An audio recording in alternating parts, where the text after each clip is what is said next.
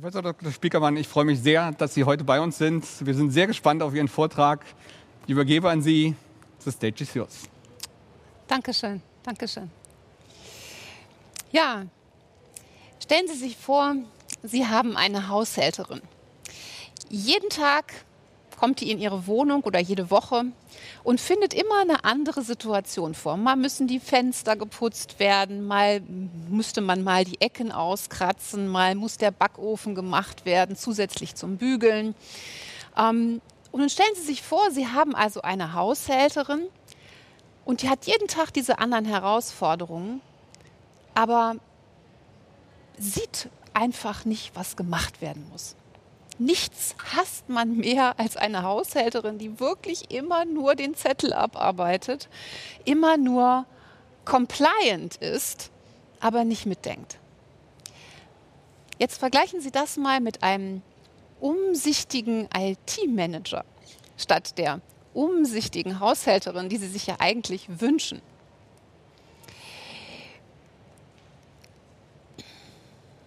Der umsichtige IT-Manager hat das Gesamtsystem im Blick. Also die Total Cost of Digitization. Explodierende Energiekosten, explodierende Hardwarekosten, Compliance-Kosten, Rechtsberatung, Security-Kosten, Governance-Fragen. All das jenseits von Software- und Release-Kosten und Planung.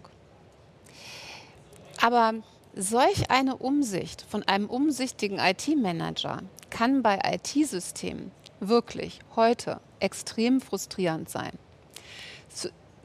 Frustrierend aufgrund dieser ungeheure zunehmenden auch System-of-System-Komplexität der Abhängigkeit von den APIs, von Partnern, einem Trend zu Commercial off-the-Shelf-Produkten, ähm, mangelnder Kontinuität an den Schnittstellen, immer kürzer werdenden Berichtszyklen und auch Release-Zyklen und dann deren Auswirkungen wieder auf das Gesamtsystem. Und das, all das ist wirklich schwer abschätzbar. Dann kommt noch hinzu, immer wieder neue Hype-Technologien, wie jetzt künstliche Intelligenz, die integriert werden soll. Jedes Unternehmen kann eigentlich nur hoffen, dass sowohl die reinkommenden Berater als auch das eigene Personal so umsichtig sind, ja, wie eine gute Haushälterin und vor allem auch über das Wissen und die Erfahrung verfügen. Nichts hasst man mehr als Angestellte, die nur compliant sind. Und in diese Situation der schon gegebenen Komplexität platzt nun diese wirklich sensationelle Technologie hinein, generative KI. Manche Leute, die zu viel Science Fiction gelesen haben, glauben tatsächlich, dass diese neue Superintelligenz jetzt alle Probleme für uns lösen wird, also den umsichtigen IT-Manager sozusagen herstellen kann. Ja? Nun, Sie, meine Damen und Herren, wissen sicherlich, dass dem nicht so ist. Die KI wird echte Komplexitätsprobleme nicht für uns lösen, sondern eher welche hinzufügen. Und die Folgen, der Nut für die, die Folgen dieser Nutzung sind nicht wirklich absehbar derzeit. Umso mehr besteht die Notwendigkeit, IT-Services und Infrastrukturen ähm, mit noch mehr Umsicht zu designen als bisher. Warum? Weil der Output dieser KIs so eloquent ist, dass man Fehler kaum noch erkennt, zumal auch die Art der Fehler sich fundamental verändert. Stichwort Wahrheit, Verlässlichkeit, Vertrauen werden zu einer echten Herausforderung. Zweitens, der Input in die LLMs, in die Large Language Models variiert. Und dadurch ähm, entstehen immer wieder neue Output-Qualitäten und Formen, die kaum noch nachvollziehbar sind. Stichwort Transparenz. Und drittens, warum ist das auch noch eine Herausforderung? Weil wir es nur noch mit Blackboxen zu tun haben, die viele von denen außerhalb von Europa betrieben werden. Und dadurch kommt es wiederum zu anderen Herausforderungen, nämlich Privacy, Security, Transparenz, Souveränität. Zusammengenommen Der eloquente und kosteneffiziente Output einer KI kostet uns weitere Komplexität in der IT-Infrastruktur und kommt auch mit vielen technischen Werten, die adressiert werden müssen. Und jetzt kommt on top von dieser ganzen Geschichte auch noch die KI-Verordnung, die ein gigantisches ethisch-soziales Projekt ist, ähm, die es sich zum Ziel gesetzt hat, die europäische KI-Wettbewerbsfähigkeit auf Basis von technisch verankerten kulturellen Werten aufzubauen und zu schützen. Ein Wettbewerbsvorteil sozusagen auf Basis von Ethics by Design. KIs made in Europe sind gütiger, gerechter, würdevoller, egalitärer, privacy-freundlicher, vielleicht auch sicherer, besser eingebunden in die Sozialsysteme. Sie sollen nicht nur ähm, 30 Prozent der Arbeitsstunden einsparen, wie McKinsey das berechnet hat, sondern sie sollen einfach wertetechnisch besser sein. Das ist eine gigantische Aufgabe, die hier vor uns liegt. Der Umbau unserer IT-Infrastrukturen mit künstlicher Intelligenz, gut für KPMG, eine Herausforderung jedoch für alle involvierten Unternehmen und Behörden. Soll das jetzt alles eine Compliance-Aufgabe werden? Wollen Sie, dass Firmen, Behörden, Berater und Mitarbeiter sich dieser Herausforderung stellen, indem sie einfach nur Compliance sind. Erinnern Sie sich nochmal an die Compliance-getriebene Haushälterin. Ich möchte Ihnen empfehlen, ich möchte eine Empfehlung aussprechen.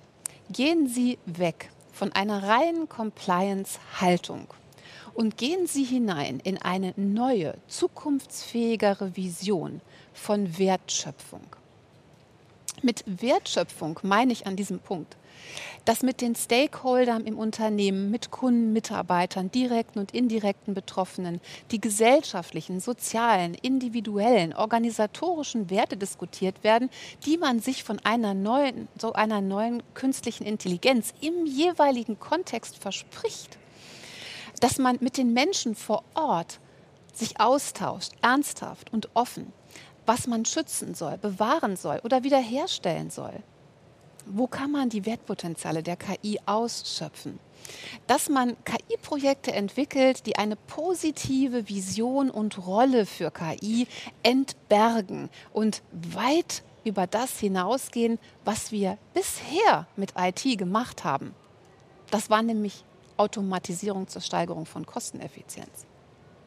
Wir brauchen eine neue Wertschöpfungsbilanz, die bei der Einführung von KI-Systemen durchdacht wird. Und bitte nochmal, verstehen Sie mich nicht falsch. Mit Wert meine ich an dieser Stelle menschlich und soziale Werte des Unternehmens als soziales System für die Gesellschaft, für die Kunden und für die Menschen, die es beschäftigt, weg vom Wert gleich Geld hin zu Wert gleich wahrem menschlichen und unternehmerischen Fortschritt. Das das ist die Zukunft. Oder anders, das ist doch die einzig wünschenswerte Zukunft. Wie kann das nun gehen? Wie können wir solche Projekte umsetzen? Der Ansatz, den wir entwickelt haben in den letzten zehn Jahren, heißt Value-Based Engineering. Mit Value-Based Engineering betrachten Sie eine IT, ganze IT-Landschaft mit all ihrer Komplexität und positiven wie negativen Potenzialen aus menschlicher und sozialer Sicht.